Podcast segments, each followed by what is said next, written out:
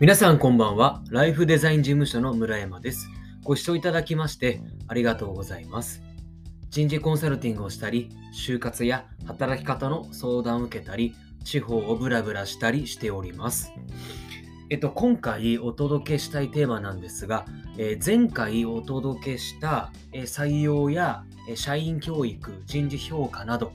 あらゆるえ人事課題を解決する本質的な2つのことの補足としてえお届けしていきます。えあらゆる人事課題を解決する本質的な2つのこと、まあ、前回お届けしたテーマの補足ということで、今回録音を、えしております。最後まで聞いていただけると嬉しいです。で前回の放送簡単におさらいですね。えー人事課題の解決、えー大きく2つあります。1つはコミュニケーション能力、えーもう1つは人間心理の理解力です。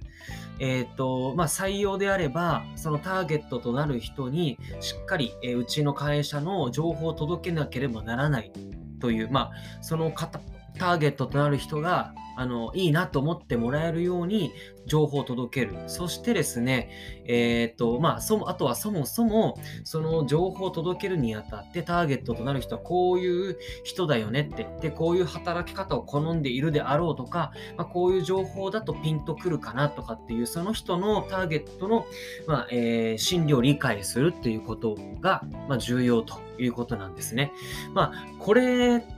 で、えーまあ、お届けしましたけど、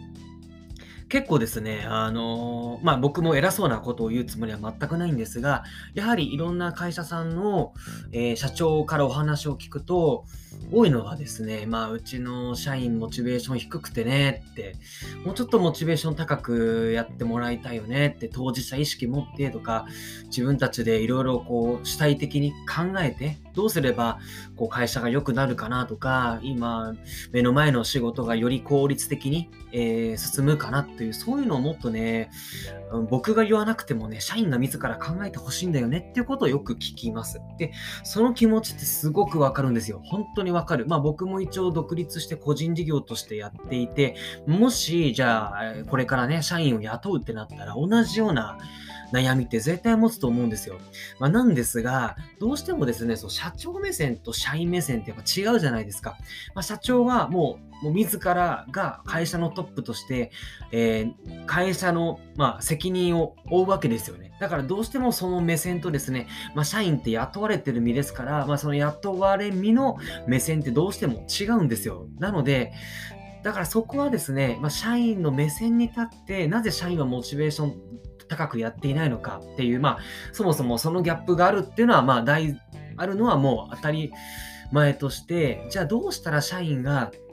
えっ、と、もうちょっと目線高く、できれば社長と同じ目線で仕事してもらえるかなっていうのを考えなければならないんですよね。じゃあ、えっ、と、同じ目線に立つためには、やっぱその基準を作らなきゃいけない。こう、こういう基準で仕事をしてもらいたいっていう一つの指針を作っていかなければならない。それをしっかり社員に伝えていく。で、伝えても全然響かないと。ふーんっていう感じで全然響かない、響かないのであれば、なぜ響かないのかっていうところを、じゃあもうちょっと踏み込んで、その人の社員の理解をしなければならない。